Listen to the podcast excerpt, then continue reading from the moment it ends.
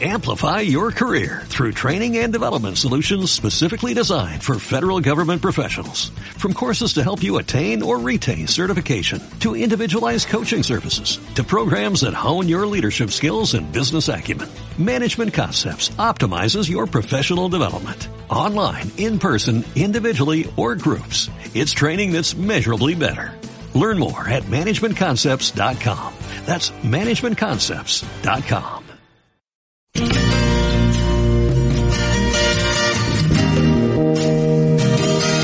Aquí comienza Pasaba por aquí con Alberto Alonso.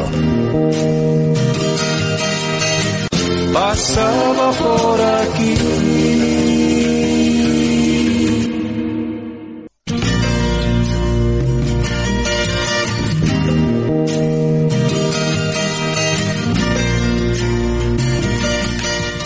Hola amigos, eh, comienza un nuevo programa de Pasaba por aquí, que se emite todos los martes eh, de 8 a 9 de la tarde. Como finalidad tiene acercar la actualidad y el día a día de nuestra región con información de primera mano, ser el altavoz y dar la oportunidad a todas las personas que en otros foros no son tan escuchados y sufren diariamente sus barreras, sin olvidar nuestras raíces y nuestra cultura, como bien siempre digo, la esencia de un pueblo. Me gustaría eh, a todos los que nos escucháis semana a semana y queráis contarnos eh, vuestras experiencias o bagaje profesional o bien el personal, os animéis llamando a la emisora al teléfono 984 08 6415, repito 984 08 6415, animaros y venid aquí a contárnoslas, amigo. Hoy tendremos con nosotros eh, de nuevo a Pilar Torres Serrano. Buenas tardes, Pilar. Hola, buenas tardes, Alberto. Muy buenas tardes. Eh, como bien sabéis, ya es la tercera. Eh, ya la tercera. Entrevista. Su vida profesional está enfocada y dedicada al mundo de la jurisprudencia. Y hoy ha preparado un programa muy interesante. Nos viene a hablar sobre las redes sociales y la televisión y todo lo que concierne a este mundo. Ya veis amigos, un programa que no os podéis perder por su contenido, así como por la información que nos va a facilitar a todos que sin duda no nos dejará indiferentes a nadie.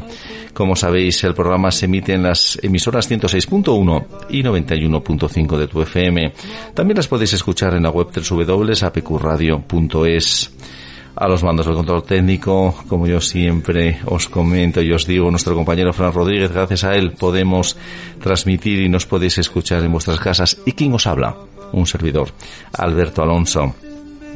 Ahora relajaros y disfrutad amigos. Comenzamos un nuevo programa. Tu programa pasaba por aquí. Comenzamos ya. Todo esto es tan pueril.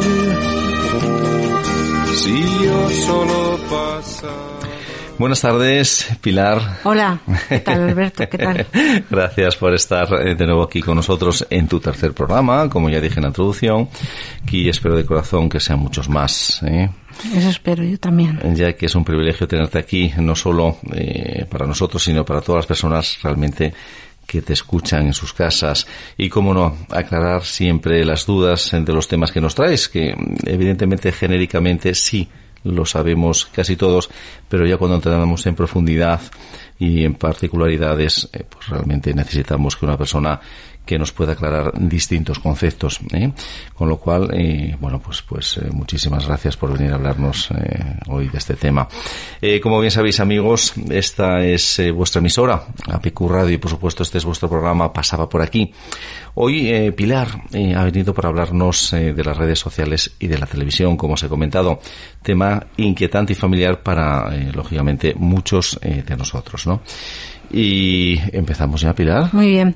Quería decir eh, lo primero que esta entrevista em, la he preparado eh, eh, para hablar de las redes sociales y la televisión social, pero de una manera bastante básica. Sí, Mm, no, no me he especializado eh, para preparar esta entrevista en redes sociales de una manera muy muy muy sí sí sí muy mm, particular eh, concreta he preferido hacerlo de una eh, manera bastante básica bastante básica para luego hacer otro programa dentro de un tiempo ya mucho más especializado en redes sociales pero que, es que he considerado que es una materia tan compleja que es que merece la pena una entrevista más básica al principio y luego ya pues Te lo, pues te lo agradecemos porque que sea entendible, que la podamos eh, digerir. Porque una entrevista, cuando la preparas muy técnica, se enteran la mitad de la mitad.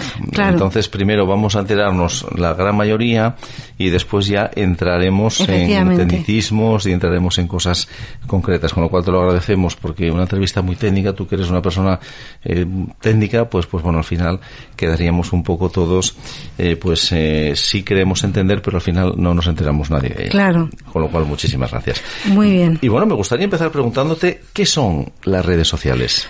Bueno, pues la Agencia Española de Protección de Datos en el año 2009 va a definir las redes sociales como aquellos servicios prestados a través de Internet, en virtud de los cuales un individuo, un usuario, va a crearse un perfil eh, donde va a colgar una serie de datos y de informaciones suyas y donde a través de unas herramientas va a interactuar con otros usuarios que pueden tener el mismo perfil o un perfil distinto. Ortiz López en la doctrina las va a definir como aquellos servicios de la sociedad de la información que ofrecen a los usuarios una plataforma de comunicación a través de Internet para que esos generen un perfil con sus datos personales, facilitando la creación de redes en base a criterios comunes y permitiendo la conexión e interacción con otros usuarios. Son dos definiciones muy parecidas. En sentido estricto, cuando hablamos de redes sociales, nos estamos refiriendo a Facebook, a TikTok, a YouTube. Mm, no estaríamos incluyendo la mensajería instantánea. El caso más importante sería WhatsApp, porque su cometido es, es mandar mm, mensajes o chatear.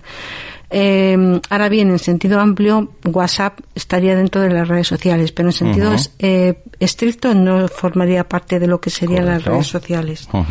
Las redes sociales tienen un, nivel de penetración muy alto en la sociedad, hasta el punto de que pueden, eh, de que afectan de una manera muy clara a la intimidad de las personas y tienen un carácter abierto, dinámico y bidireccional. Eh, eh, porque tienen una característica y es que se interactúa mucho con ellas. Es una característica de las redes sociales. La red permite divulgar cualquier mensaje en pocos segundos y que llegue a múltiples, a múltiples usuarios que están eh, en distintos eh, en distintos lugares del globo terráqueo muy heterogéneos eh, con una capacidad de difusión tremenda y, con una capacidad de publicidad que era impensable hasta hace pocos años.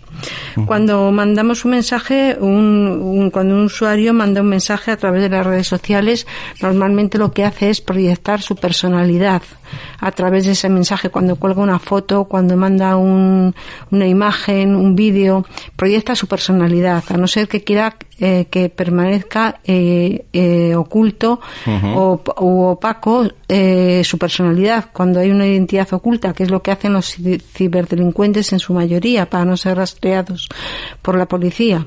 Ajá, sí, sí. Hay empresas que compran perfiles para su política de marketing a la hora de poder demostrar que tienen un gran número de seguidores. Eh, todo mensaje, eh, todo vídeo, todo foto que se cuelga a través de las redes sociales, pues eh, trata de conseguir una notoriedad y que se haga viral. Ese es el, esa es la finalidad de las redes sociales, conseguir notoriedad y que se haga en cuanto más viral, mucho mejor. Pero claro, esto eh, dependerá de la plataforma que se, que se esté trabajando con ella, de la mayor o menor importancia que tenga la plataforma de la red social y del número de usuarios que, que, que pertenezcan a esa plataforma. El sexto observatorio de las redes sociales del 2014 señalaba a Facebook como líder en el número de usuarios, con un 83% de internautas con perfil activo. En el año 2021 Facebook es el tercer, el tercero en importancia en las redes sociales. El primero es YouTube, el segundo es WhatsApp, el cuarto es Instagram y el quinto es Twitter. La mayoría de las cadenas televisivas cuentan con un canal de YouTuber y también cuentan eh, con ese canal eh, pues asociaciones y fundaciones de carácter cultural, de carácter deportivo, de carácter artístico, etcétera. Eh, ya, como acabamos de, decir, el, alcance potencial de lo que se publica en las redes sociales va a depender del tipo de publicidad que se, que se haga, más agresiva o menos agresiva, de la plataforma que se esté utilizando con esa red social ah, y del tipo de usuarios que formen parte de la red social. Así será más o menos importante ese alcance potencial que pueda tener esa red social. Correcto. En las redes sociales, toda interacción, la huella digital, como por ejemplo cuando se dice me gusta o cuando hago un retweet es lo que en lo analógico sería la información que circula boca a boca. Sería lo que en la vida offline, no la, en la vida online, sino la vida offline sería lo que se, lo que circula boca a boca. Según Rulli, las 10 emociones presentes en los contenidos más compartidos en redes sociales son la, la hilaridad, la felicidad, la nostalgia, el regocijo, el asombro, la inspiración, el afecto, el orgullo y la tristeza. En las redes sociales se puede hacer viral un mensaje, algo que enviamos, tanto por su carácter patético que puede ser digno de burla como por su carácter brillante. ¿Por qué? Porque los usuarios de esa red social son tan heterogéneos que tienen gustos para todo tipo de, sí, ajá para, para hay gustos para todo tipo de personas. Bueno, es que yo creo que cuando traes una red social, eh, realmente detrás eh, cotilleo, que todo acabe, pero bueno, pues pues eh, hay cosas que sí ridiculizan realmente a, otras personas, entidades o, situaciones, eh, otros temas interesantes, porque además en la red te puedes encontrar multitud de temas que te pueden apasionar, te pueden gustar, deportivos, culturales, políticos, etcétera. Entonces, bueno, pues lógicamente tú tienes una variedad muy amplia aunque bueno, siempre al español, eh, en principio, la picaresca y la sonrisa siempre nos gusta también, ¿no? Mm. Entonces estoy de acuerdo contigo, además de que nos podamos informar o una noticia que nos quieran dar y que nos den, que podamos coger de primera mano realmente en esa, en esa red, ¿no? Eh, perdona la, la, interrupción. No, ya terminé. sí, sí, sí. Estupendo. Bueno, pues eh, te lo agradezco porque además está muy bien desarrollado y bueno, pues pues explicas ya lo que es el perfil. básico. Sí, sí, bastante básico, pero bueno, has dado bastante información, pero detallas ya el perfil, ¿no? Eh, realmente que te puedes encontrar qué te puedes encontrar realmente dentro de, esa propia red y después, bueno, pues, pues una serie de características típicas y si realmente todos los, eh, digamos, las, las, redes de contacto que puedes encontrar o podremos a, nuestro alcance. Que WhatsApp, como bien decías, era mensajería. Era es mensajería. Es, mensajería, claro, claro. No es lo mismo un Face, no es lo mismo un Twitter, no es lo mismo un, Instagram. Un Instagram, etcétera. Y comentaste antes uno de ellos que el TOC, me parece que TikTok. el TikTok. Es redes sociales. Es redes sociales, sí. Sí, sí, Destinado para vídeos de 15, de 15 segundos para jóvenes y adolescentes. Sí, es que ese ya se me va, ya se me pasa a mí, ya se me, se me va de largo ya, ¿no? El TikTok, sí, sí, efectivamente. Sí lo he escuchado, pero bueno, lógicamente no, no, no, no estoy en, no estoy en él, ¿no? Eh, y bueno, sí me gustaría preguntarte quiénes son las partes que intervienen en el ámbito de las redes sociales. Eh. Bueno, pues tenemos de un lado la red social y de otro lado los usuarios. La red social eh, necesita de un navegador y de una plataforma para su puesta en funcionamiento. Es una persona jurídica. Normalmente aparecen como startup que son empresas emergentes, que aparecen de una manera brusca y que en ocasiones desaparecen también de una manera brusca, y que se caracterizan porque no tienen competencia en el mercado cuando aparecen, esas startups. Así apareció Facebook, apareció Amazon. Sí, sí. Dejan de ser startups y se convierten en empresas tradicionales cuando cotizan en bolsa y cuando empiezan a tener competencia en el mercado. Estas empresas tienen una gran avidez por conseguir usuarios. ¿Por qué? Porque detrás de estas eh, redes sociales existen unas empresas eh, de publicidad que van que a vender sus productos y servicios a los consumidores, que son los usuarios de las redes sociales. De tal manera que las redes sociales eh, tienen como beneficio el ser intermediaria entre la empresa que vende la publicidad y los usuarios. Por eso la avidez que tienen las redes sociales de conseguir eh, el mayor número de usuarios posible. Sí, para el éxito, en este caso, de, la venta de ese producto o de ese servicio, ¿no? Sí, sí, sí, sí. Cuantos más eh, adictos tengas a tu página, cuantos más eh, personas entren realmente en tu página, en, tu grupo. Más beneficios económicos. Más beneficios económicos, porque además todos, yo creo que al final eso nos influye demasiado, ¿no? eh, Pilar. Realmente es ahora como cuando antes íbamos al cine hace muchos años y entonces entre película y película que echaban dos, eh, pues bueno, de repente aparecía el anuncio de Coca-Cola, es un ejemplo, ¿eh? o puedo decir cualquier otra, ¿no? Y me acuerdo de Coca-Cola que era un poco más el... Y todos eh, salíamos, o muchos salíamos a comprar al bar que había siempre tipo en, en el cine a, coger una Coca-Cola o unas palomitas, digo, o, coger un agua, no sé, lo que, lo que sea, ¿no?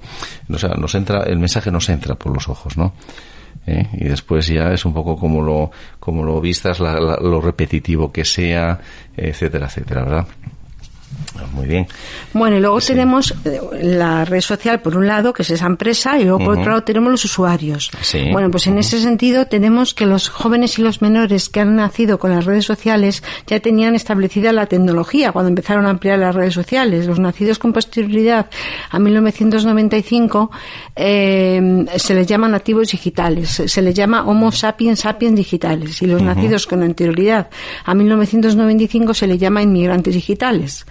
Pero como advierte muy bien la psicóloga María Lázaro en la doctrina, eh, por el hecho de ser un nativo digital no tienes asegurado el éxito a la hora de utilizar una red social, porque te puede faltar mucha madurez y mucha eh, mucho desarrollo eh, de la personalidad. Entonces eso hay que tenerlo muy en cuenta porque precisamente jóvenes y adolescentes caen muchas veces en las trampas de las redes sociales, a pesar de ser nativos digitales y, haber, y de haber nacido con las redes sociales. Sí, sí, sí. sí es decir, que em, el, el, eh, como indica esta, esta autora, eh, colgar un vídeo musical en TikTok o compartir una canción en Spotify puede tener consecuencias insospechadas para la intimidad y la propia imagen de esa persona. Sí. Correcto, correcto. El contexto en el que se mueve el, contexto en el que se mueven las redes sociales es el de la sociedad del espectáculo. Parece que todo tiene que ser visto. Parece que tenemos que estar siendo vistos continuamente. Entonces, parece que si no nos dan una contestación a un mensaje de WhatsApp o si hemos mandado un vídeo y no nos dan un me gusta, parece que ya no somos importantes. Eh, y eso es un error es un error gravísimo. No por tener más seguidores en Instagram somos más importantes. Eh, es todo lo contrario. Una mala reputación en las redes sociales puede llevar a llevarnos a tener luego una, una vulneración de nuestra intimidad y nuestra propia imagen de una manera desorbitada. Sí, pero eh, perdóname que te haga esta pequeña interrupción. Eh, yo, por ejemplo, que, tengo mi propia, propia perdón, página de Face y de la radio y personal, y Alberto Alonso, entonces, eh, bueno, pues eh, tengo bastante X amigos y, yo me fijo que algunos, bueno, pues están de continuo eh, diciendo lo que, bueno, pues hacen diariamente, ¿no? eso vamos a hablar ahora. Entonces, sí, yo creo que ahí rompemos la intimidad, ¿no? es decir, de tus pasos, tus movimientos y, aparte que necesitas ese me gusta que tú dices que no es necesario. Pero que lo necesitas. Que lo necesitan, lo necesitan, sí, sí, 180 me gustas, 200 comentarios porque todo tiene que ser para ser visto, para que tú tengas un protagonismo en la vida de las redes sociales, porque si no, no eres nadie. Sí, sí, sí, sí, sí. Pero es que yo pienso además, digo, caray, eh, que, yo tengo que estar eh, cada X tiempo haciendo fotografías, colgándolas, diciendo dónde estoy, lo que estoy haciendo. Es tremendo. se pierde totalmente la privacidad. Totalmente y que, y que muchas veces son repetitivas las fotos y son repetitivos los contenidos y son repetitivo lo que estás haciendo, porque claro, todos los días no vas a poner 10 cosas distintas. Entonces al final acabas repitiendo, ¿no? Entonces, y luego pues eso, ¿no? Eh, eh, yo me acuerdo de un programa que he visto eh, también que, que iba una, una persona a una especie de vidente y entonces ese vidente le sacaba todo, todo. Y entonces, bueno, quedaba alucinado y pues tengo que volver, pum, pum, pum. Bueno, lo hicieron a varias personas, no una sola, sino a varias personas. Y una vez que terminó el programa, eh, estaba todo tapado con, con, con eh, cortinas, quitan las cortinas y aparecen cuatro personas en el ordenador de la red social. Estaban simplemente diciéndole lo que ellos, cada uno de ellos, contaba en las redes sociales. Ya. Su vida. Su, vida. Efectivamente, su vida. Mm. El usuario de la red social eh, no es fiel por naturaleza a la red social. Cambia frívolamente de una red social a otra red social. No ah, tiene ningún tapujo. Y puede ser una persona física, con nombre y apellidos, o una persona jurídica, una empresa. Una empresa eh, que utiliza la red social para su marca corporativa para su empresa comercial. Sí, ajá. Entonces, si es una persona eh, física, prácticamente hay un equilibrio entre hombres y mujeres. sí. Un 51% hombres y un 49%, digo, 51% mujeres y un 49% eh, hombres. Eh, las redes sociales se utilizan fundamentalmente para el entretenimiento y para el ocio y en menor medida para el trabajo. Hay una regla que es la regla 80-20 que lo dice. El 80% para el entretenimiento y el ocio y el 20% para el trabajo y para captar nuevos usuarios. Porque, porque hay, una, hay, un, hay un lema que circula en las redes sociales que es el siguiente, si sobre todo hace mella entre los jóvenes y adolescentes. Si colgamos un vídeo en TikTok o colgamos un vídeo en YouTube con un poco de gracia, somos un poco imaginativos y con algo y con poco más tenemos el éxito asegurado. Eso es lo que eso es lo que existe, la mentalidad que existe en las redes sociales, lo que nos hacen creer las redes sociales. Pero claro, se nos está olvidando que esa persona que hace eso tiene una gran presión social, porque tiene que contestar a todos sus suscriptores, tiene que responder a todas sus actualizaciones y a las notificaciones. Si, está, si se dedica a un videojuego, tiene que preparar ese videojuego las 24 horas del día, los 7 días de la semana. Es decir, que no tiene vida offline. Está dedicado todo el tiempo a la vida online y no tiene vida privada.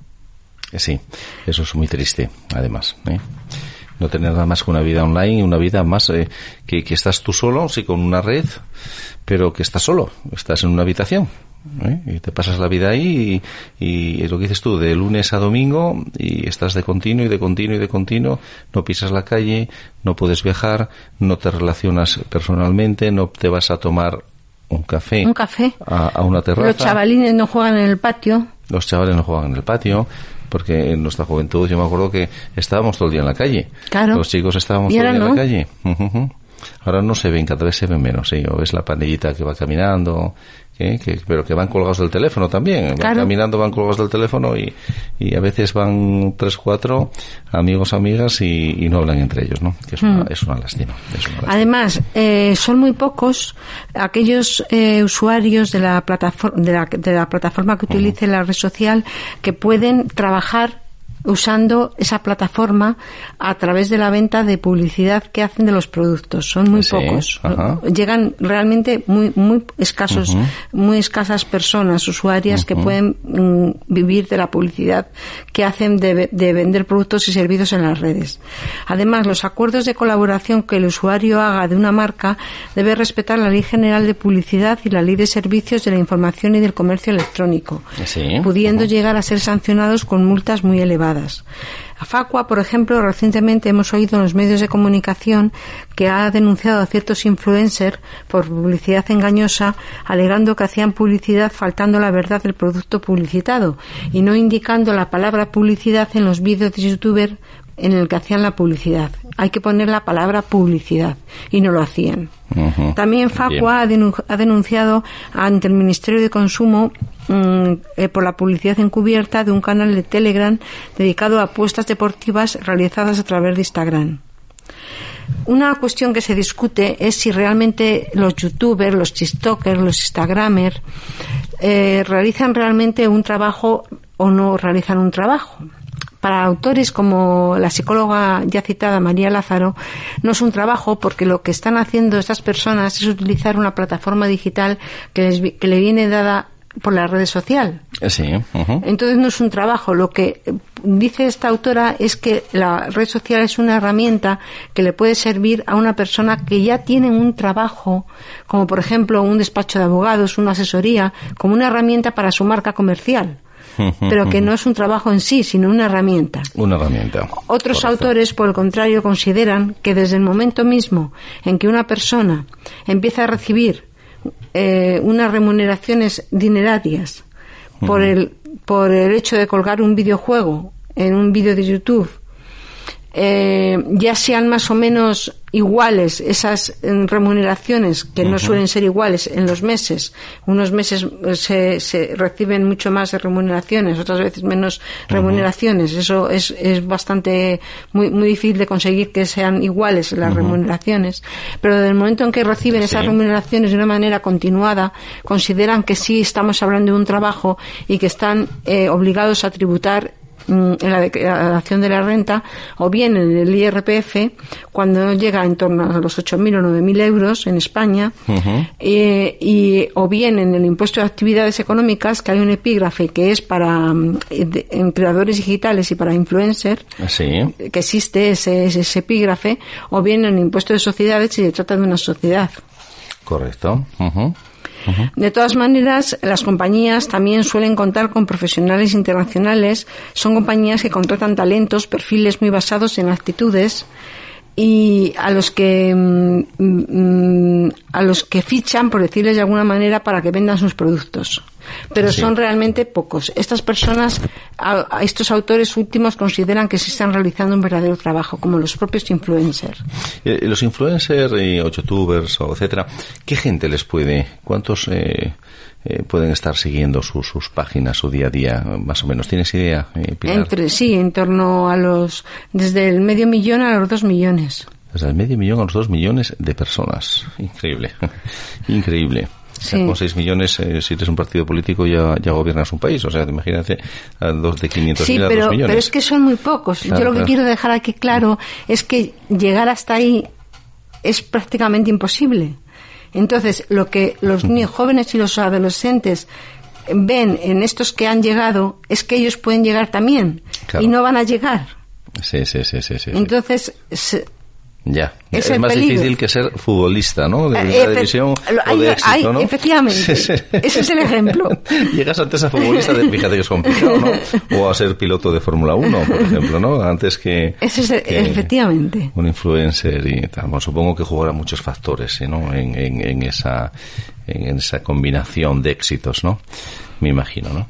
Y bueno, ¿y qué ventajas y desventajas ofrecen realmente las redes sociales? Bueno, pues en primer lugar es un lugar para socializar, conectando con personas tanto desconocidas como desconocidas. No debemos olvidar que el hombre es un, ser sociable por naturaleza. La comunicación es instantánea si se opta por la sincronía. Podemos contestar un mensaje de WhatsApp de forma sincrónica a la vez que lo recibimos, pero también podemos optar por no hacerlo y hacerlo de manera asincrónica, es decir, contestar ese mensaje eh, eh, minutos después, horas después o días después. Es un sitio donde compartir información, desde un vídeo o una foto hasta un documento de trabajo. Es un granero de oportunidades laborales. Las empresas, cuando buscan en, recursos humanos a perfiles profesionales, pues utilizan las redes sociales. Esto se relaciona con la era web 2.0 que significa que los usuarios son sujetos activos de la información contenida en Internet, decidiendo por propia voluntad qué publicar y qué no siendo conscientes de las consecuencias que su huella digital puede tener para su negocio y la vida de los miembros y la de los usuarios físicos. Eso se llama la era web, 2.0. Luego, también otra ventaja de las redes es que es una herramienta para la información y el entretenimiento y el ocio. Aumenta la visibilidad de la marca comercial de la empresa corporativa. Son un canal de difusión del tráfico de empresas.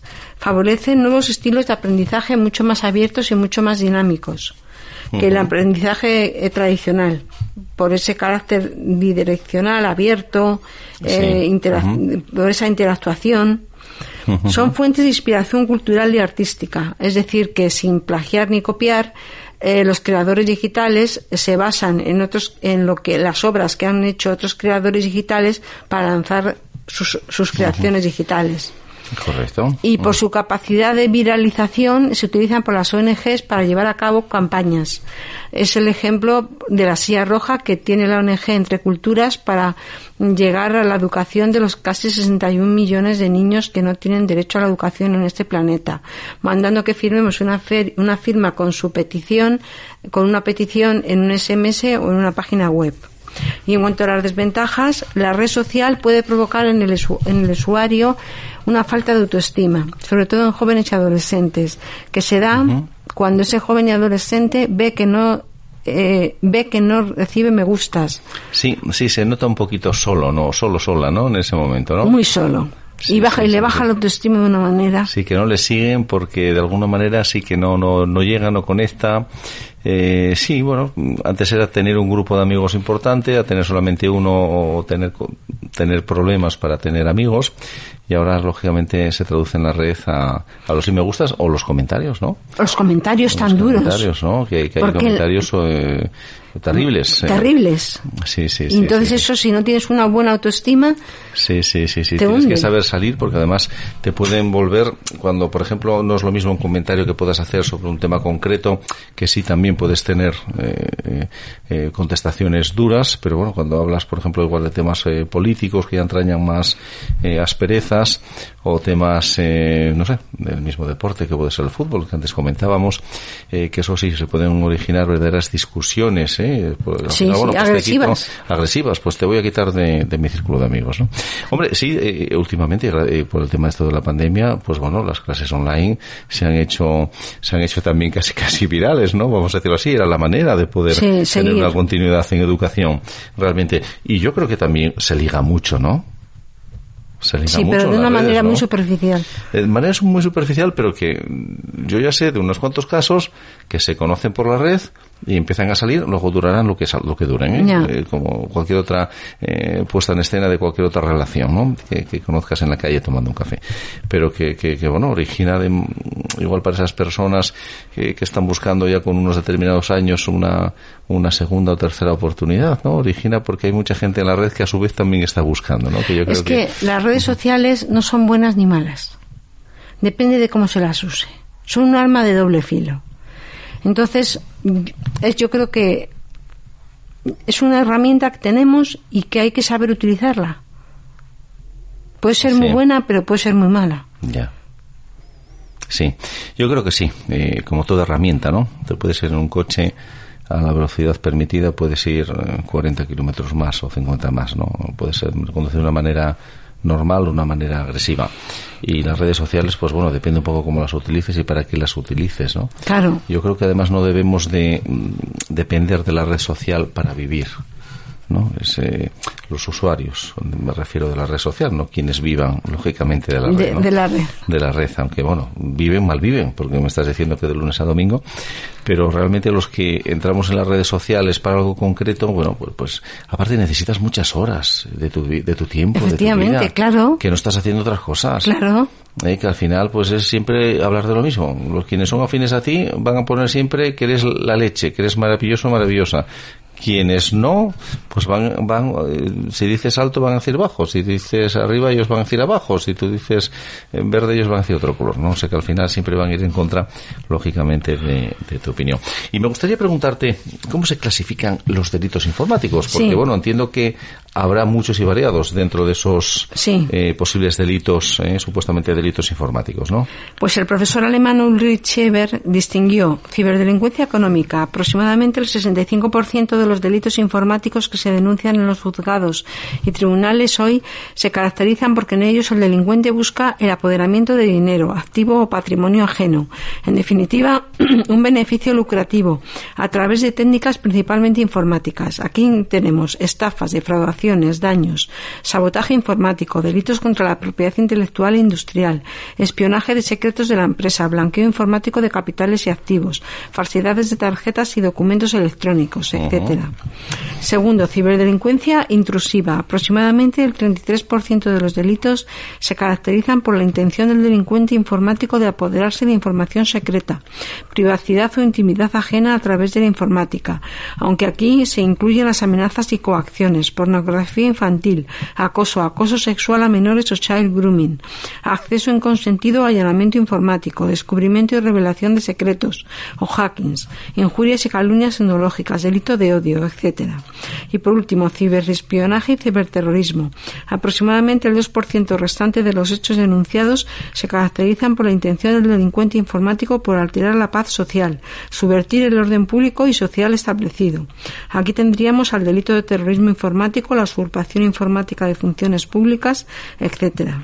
El perfil del delincuente informático sería una persona en torno a los 40 años de edad o menos, siendo sus víctimas casi siempre los menores o personas vulnerables. Aunque no sepan demasiado de informática ni de programar, son buenos en aquello a lo que se dedican muchas horas navegando y haciendo uso de la informática, y muchos de ellos son gente nada desestructurada, incluso con carreras universitarias. Pues hay que ver, ¿no? Hay que ver esta gente que que quiere hacer el timo de la estampita, ¿no?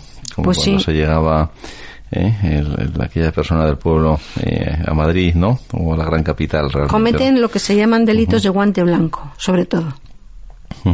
Supongo que estará penado. Eh, tú como, claro, claro, son eh, delitos. Todos estos son delitos penados en el Código Penal. O sea, un delito mayor, podemos decir, ¿no? Es un delito con, bueno, depende, claro, el grado de. Depende. el blanqueo de capitales tiene una pena mucho mayor que un delito de hurto o un delito de estafa. Sí sí, sí, sí, sí, Pero bueno, después está eso, pornografía infantil, después está el querer eh, ligar con, una persona menor de edad. Pornografía infantil. claro, son son cosas muy penadas, claro. además, ¿no? ¿Y estas, estas personas qué perfil suelen tener? Pues, eh, pues lo, que, acabo, lo que acabo de decir, en torno a los 40 años. Sí, sí, pero que quiero decir, sí, la edad sí, pero, pero realmente que es gente fracasada en su vida personal, eh, profesional, gente que está, por, No, que optan por eh, este, por este camino, optan por este camino están por ese camino porque lo manejan como tú dices y, realmente pueden porque lo manejan bien a, corto plazo lo ven fácil Sí, sí, sí, sí, sí, sí. Bueno, pues me alegro de que haya un buen servicio, eh, seguro que la Guardia Civil y otros medios de, inteligencia. Es la ciberdelincuencia y la este ciberseguridad que está. Lo que pasa es que los delincuentes eh, van siempre por delante. por desgracia. Sí, sí, sí. Y entonces, cuando la policía ya ha cogido una técnica o de comisión de un delito, los delincuentes ya han creado otra distinta. Ya. Y el delito informático es muy difícil de perseguir de perseguir, ¿no? Pero al final sí, siempre, y hay gente que es muy buena, lógicamente, ¿no? Los hackers, eh, por ejemplo, ¿no? Que entran en, en, un sistema operativo eh, de ingeniería, ¿no? Casi casi informática, ¿no? Y te entran. O sea que imagino que de poder perseguirlos y localizarlos, pues que tendrán muchas vías de salida, muchas vías de escape, ¿no? Y bueno, ¿y qué regula el marco europeo de competencias digitales eh, para la ciudadanía realmente de la Comisión Europea? en 2013, ¿no? Sí, sí. Bueno, pues como indica María Lázaro, este documento desarrolla 21, 21 competencias que vamos a pasar a analizar de una manera somera y breve. Cada una de ellas, bueno, no cada una de ellas, las, las más importantes. eh, pero tenemos que tener claro que es en el marco de la Unión Europea, es decir, que no es aplicable para el resto del, del, del, mundo. Claro. Sí, efectivamente, de los continentes. Es Europa. Es Europa. Es Europa. Claro. Bien, bien. Entonces, el primero es navegar, buscar y filtrar datos, información y contenidos digitales con palabras claves y etiquetas. Hay muchos navegadores. Entre los más importantes tenemos pues Opera, que se utiliza sobre todo para la función pública, Google Chrome o Edge, entre otros. ¿Qué es un hashtag? Eh, bueno, pues es una etiqueta que se compone de varias palabras que están enlazadas sin dejar espacio alguno entre ellas, eh, que con números o letras que utilizan, no pueden utilizar símbolos, pero que llevan una, una, almohadilla al principio. Entonces, este hashtag, ese hashtag, cuando se, mm, se envía a un tercero, el que lo recibe lo, recibe como un enlace y si lo pincha le lleva a otro a otro enlace donde va a haber una información muy parecida al, enlace, al hashtag inicial. Entonces, ¿qué, ¿qué, pasa? Pues que se origina una conversación entre distintos usuarios sobre el mismo tipo de información. Sí, ajá. Sí, sí, sí, sí, sí, correcto, correcto, correcto. Luego, la segunda competencia es evaluar datos, información y contenidos digitales. Se puede analizar, evaluar eh, de una manera inteligente y con crítica constructiva eh, lo, que circula por Internet. Pero aquí hay que decir una cosa que tiene mucha relevancia. No todo lo que circula por, por las redes sociales es veraz. Hay muchas noticias falsas, hay mucha manipulación informativa, fake news. Cuando recibimos un WhatsApp y dudamos de su veracidad, tenemos que dejar tenemos que tener muy claro que no lo debemos de reenviar y que tenemos que decirle a quien nos lo ha enviado que es una noticia que es un que es una es una falsa noticia que es un, un fake news. Así eh, eh, el, problema es que solo el 13% de los españoles en este, en este momento son capaces de identificar cuando reciben una, un, contenido digital eh, que es una fake news, que es una noticia falsa. Las redes, las redes sociales, em, eh, para mejorar su política de transparencia, están eh, haciendo constar sus noticias falsas en, la, en, los, en las plataformas digitales. Para saber si una noticia es falsa, nos podemos dar cuenta si tiene autor y fecha, porque si no tiene autor ni fecha, ya podemos dudar. Sí, ¿verdad? claro, claro, claro. Tiene que tener una fecha de, salida y, lógicamente, alguien que lo ha publicado, o bien un periódico, o bien ha sido una noticia de alguien concreto, también para saber el valor de peso que tiene esa noticia, ¿no? Y, luego también lo podemos comparar con la página oficial pública. Entonces, así, si se parecen, entonces podemos decir que esa noticia no es falsa, pero si no tiene nada que ver, si acudimos a la agencia tributaria, a la página web, por ejemplo, ah, si se parece la noticia con la agencia tributaria, podemos decir que no es una noticia falsa. Sí, sí, sí, sí, La tercera competencia sería la gestión de datos de información y contenidos digitales. Bueno, pues a diario no hacemos más que almacenar datos. Cuando mandamos un correo electrónico, cuando mandamos una foto, cuando mandamos una imagen. Entonces, ¿esto lo, dónde lo, vamos almacenando? Pues en nuestro móvil, en nuestro tablet o en nuestro PC. El problema es que lo podemos perder porque nos lo roban el, dispositivo digital o porque se nos estropee. Entonces, para evitar este contratiempo, es muy bueno, es casi vamos, muy recomendable, eh, que hagamos una copia de seguridad en un disco duro, una doble copia de seguridad, o lo llevemos a la nube, a Google Drive, a OneDrive o a Dropbox. La Guardia de Competencia es interactuar a través de tecnologías digitales. Cada red está especializada en algo y lo que hacemos en Internet con el correo electrónico no tiene nada que ver a cuando abrimos una página de Facebook con un perfil profesional para nuestra empresa. No tiene nada que ver, son cosas totalmente distintas. Es entender que si queremos mandar un mensaje, un chat, una buena herramienta sería WhatsApp, pero que si queremos colgar un vídeo podemos acudir mejor a YouTube. No es necesario que conozcamos a a todas las redes sociales. No es necesario, sino solamente la que nos interesa, la que nos va a interesar a nosotros. Y eso sí, la que nos interesa conocerla en profundidad. El tipo de interacción en las redes sociales es muy diferente al que existe en la vida offline. En las redes sociales hay una serie de reglas que es conveniente seguir. No hacer caso a los trolls, que son personas con identidad desconocida que publican mensajes muy provocadores. No publicar ni compartir nada que sea ilegal tener en cuenta la reacción de los posibles lectores lectores y eh, también ser muy consciente de cuándo queremos que algo que es privado pase a ser público.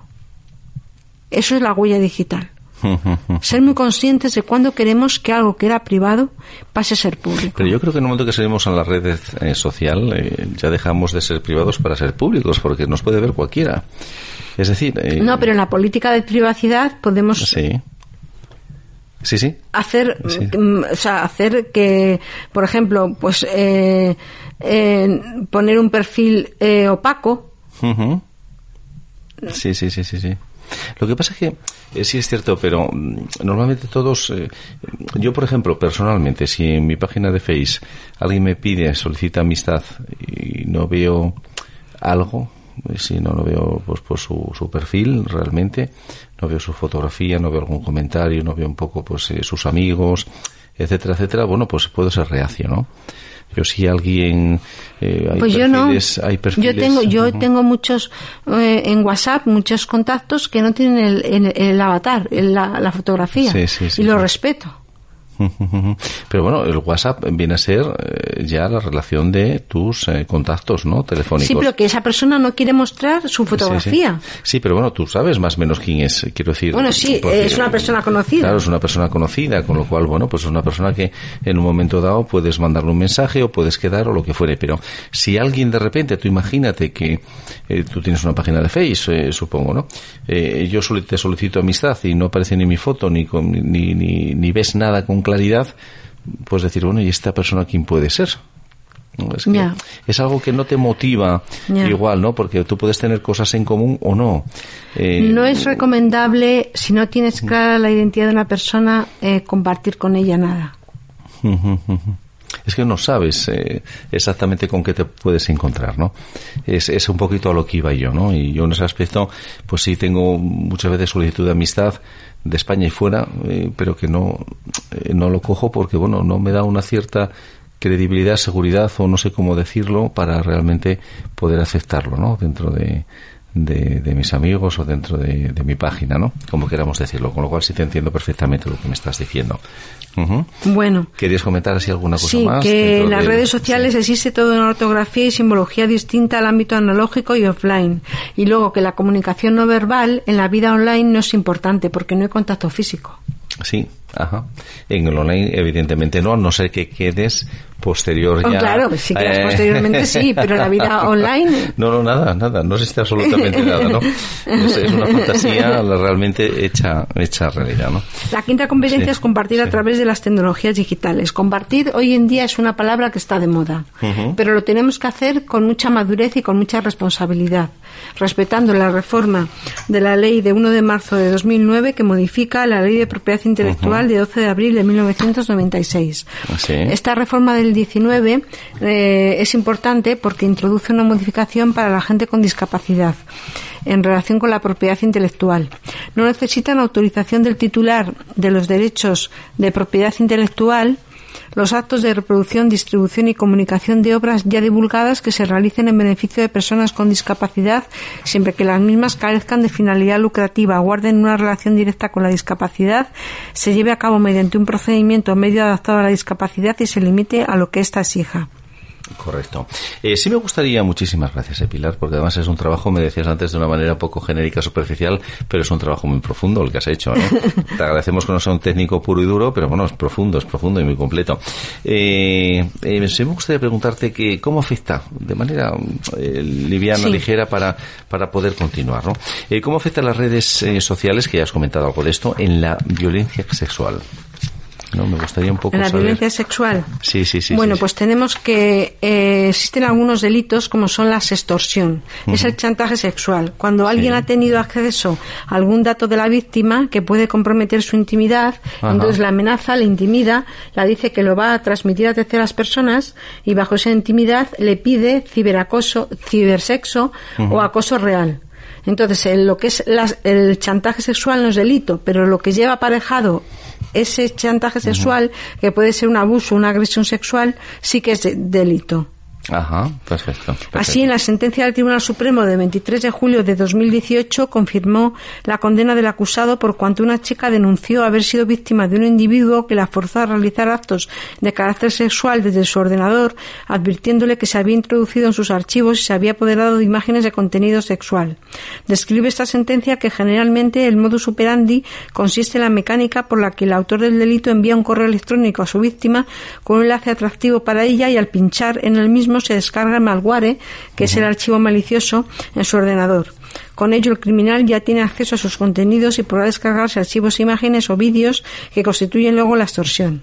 Correcto. Luego tenemos también el ciberstalking, el artículo 172 ter 1.2.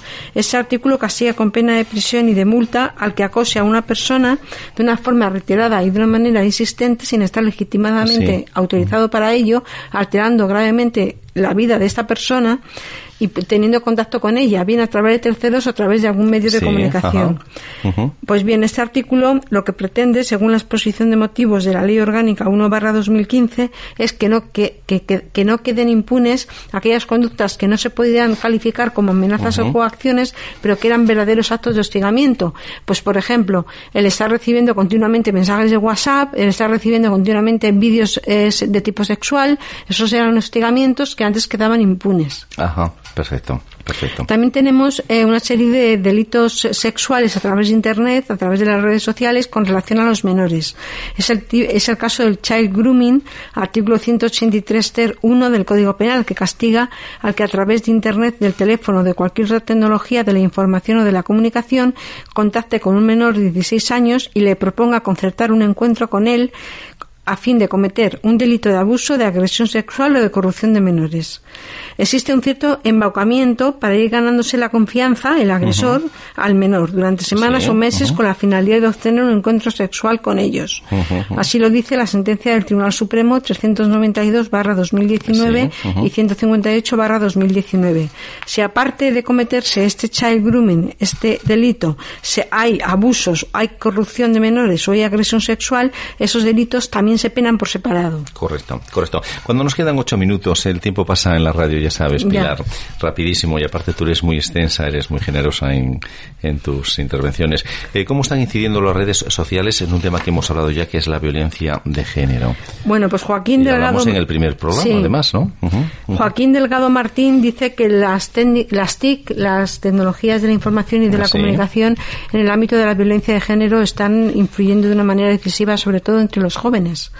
El hackings que consiste en el acceso no autorizado a los archivos y bases de datos de sistemas informáticos ajenos, resultan cada vez más frecuentes en el seno de la pareja, quebrantando el agresor las barreras de protección de un teléfono móvil, tablet u ordenador, para conocer las conversaciones y mensajes de sus parejas. El auto de la Audiencia Provincial de Madrid de 10 de diciembre de 2020 confirma la orden de protección de la primera instancia al entender que existen indicios racionales de criminalidad de la comisión de un delito de acoso del artículo 172 del Código Penal al declarar a la víctima los supuestos hechos de persecución y seguimiento o llamadas telefónicas y remisión de mensajes de WhatsApp realizados por el investigado desde la finalización de la relación sentimental y todo ello con posibles intromisiones en el correo electrónico de la víctima y en sus redes sociales, teniendo ésta que variar sus contraseñas.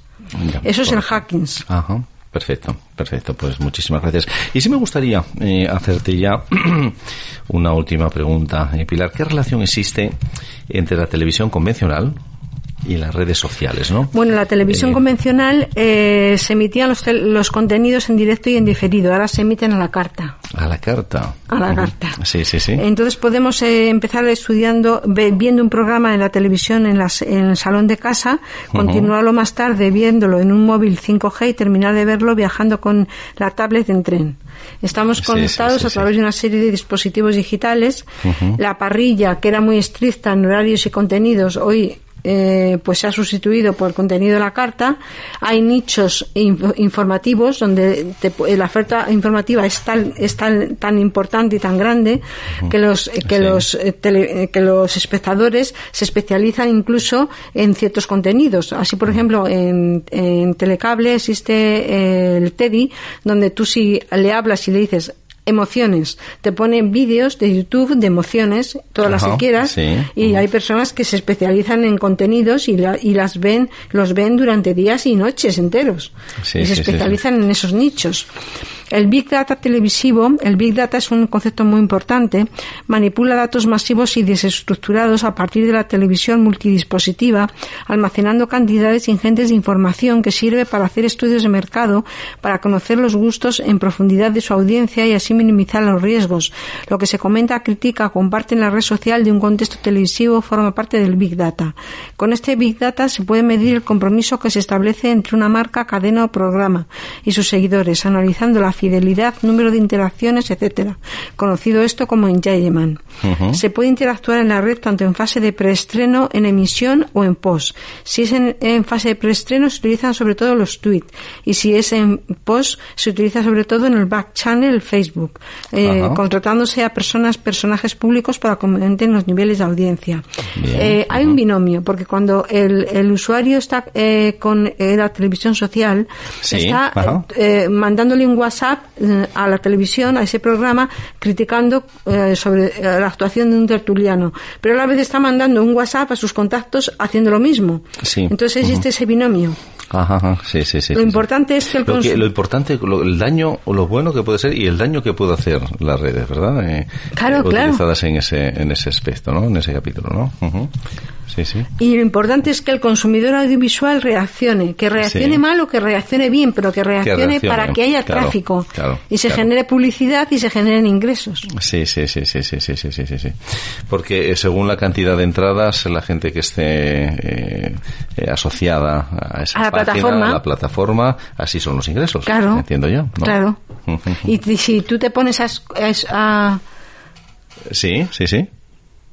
Correcto, sí, sí. Si tú te pones eh, a ver una eh, un, programa, la carta, en, en la 4 o en, o en la televisión, en la 1, pues eh, ves que, que, el, que el, la publicidad eh, te aparecen tres anuncios que te lo repiten durante tres veces o cuatro seguidos. Sí, es cierto, es cierto, es cierto. Sí, sí. Eh, me pasa, eh, ¿te refieres a la misma cadena o varias cadenas? A la misma cadena. Pero es que pasan varias cadenas, porque yo, por ejemplo, salto mucho.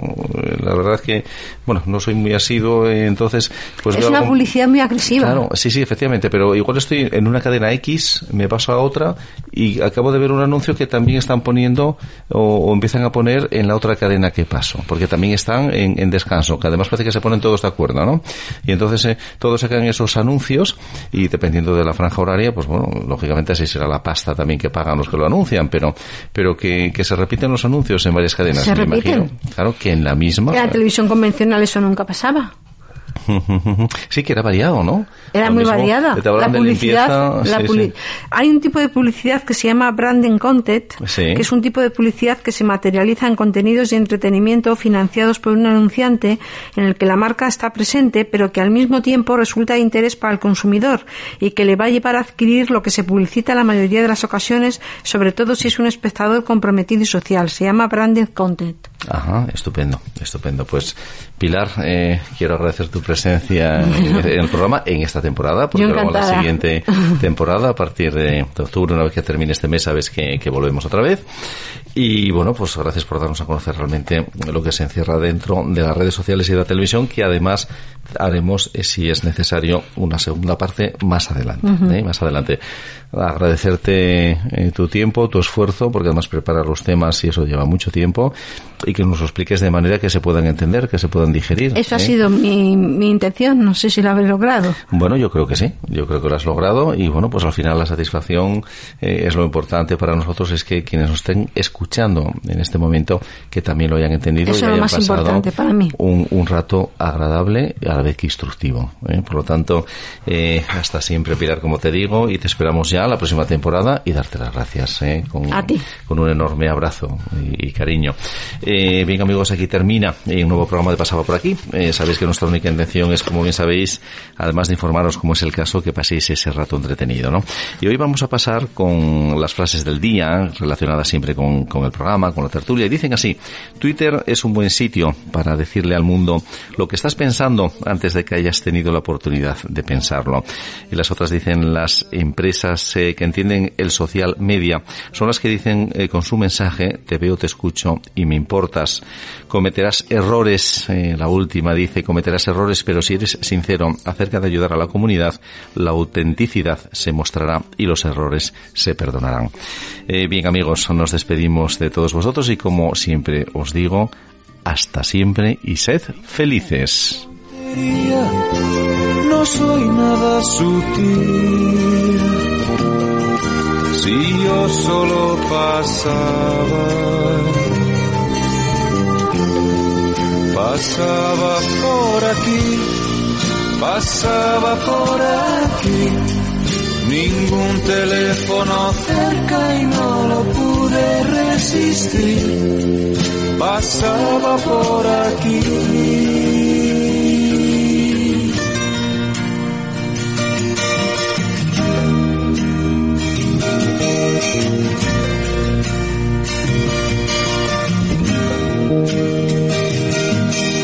¿Qué esperas que te cuente? Hay poco que decir. Tal vez me vaya. Amplify your career through training and development solutions specifically designed for federal government professionals. From courses to help you attain or retain certification, to individualized coaching services, to programs that hone your leadership skills and business acumen, Management Concepts optimizes your professional development online, in person, individually, or groups. It's training that's measurably better. Learn more at managementconcepts.com. That's managementconcepts.com.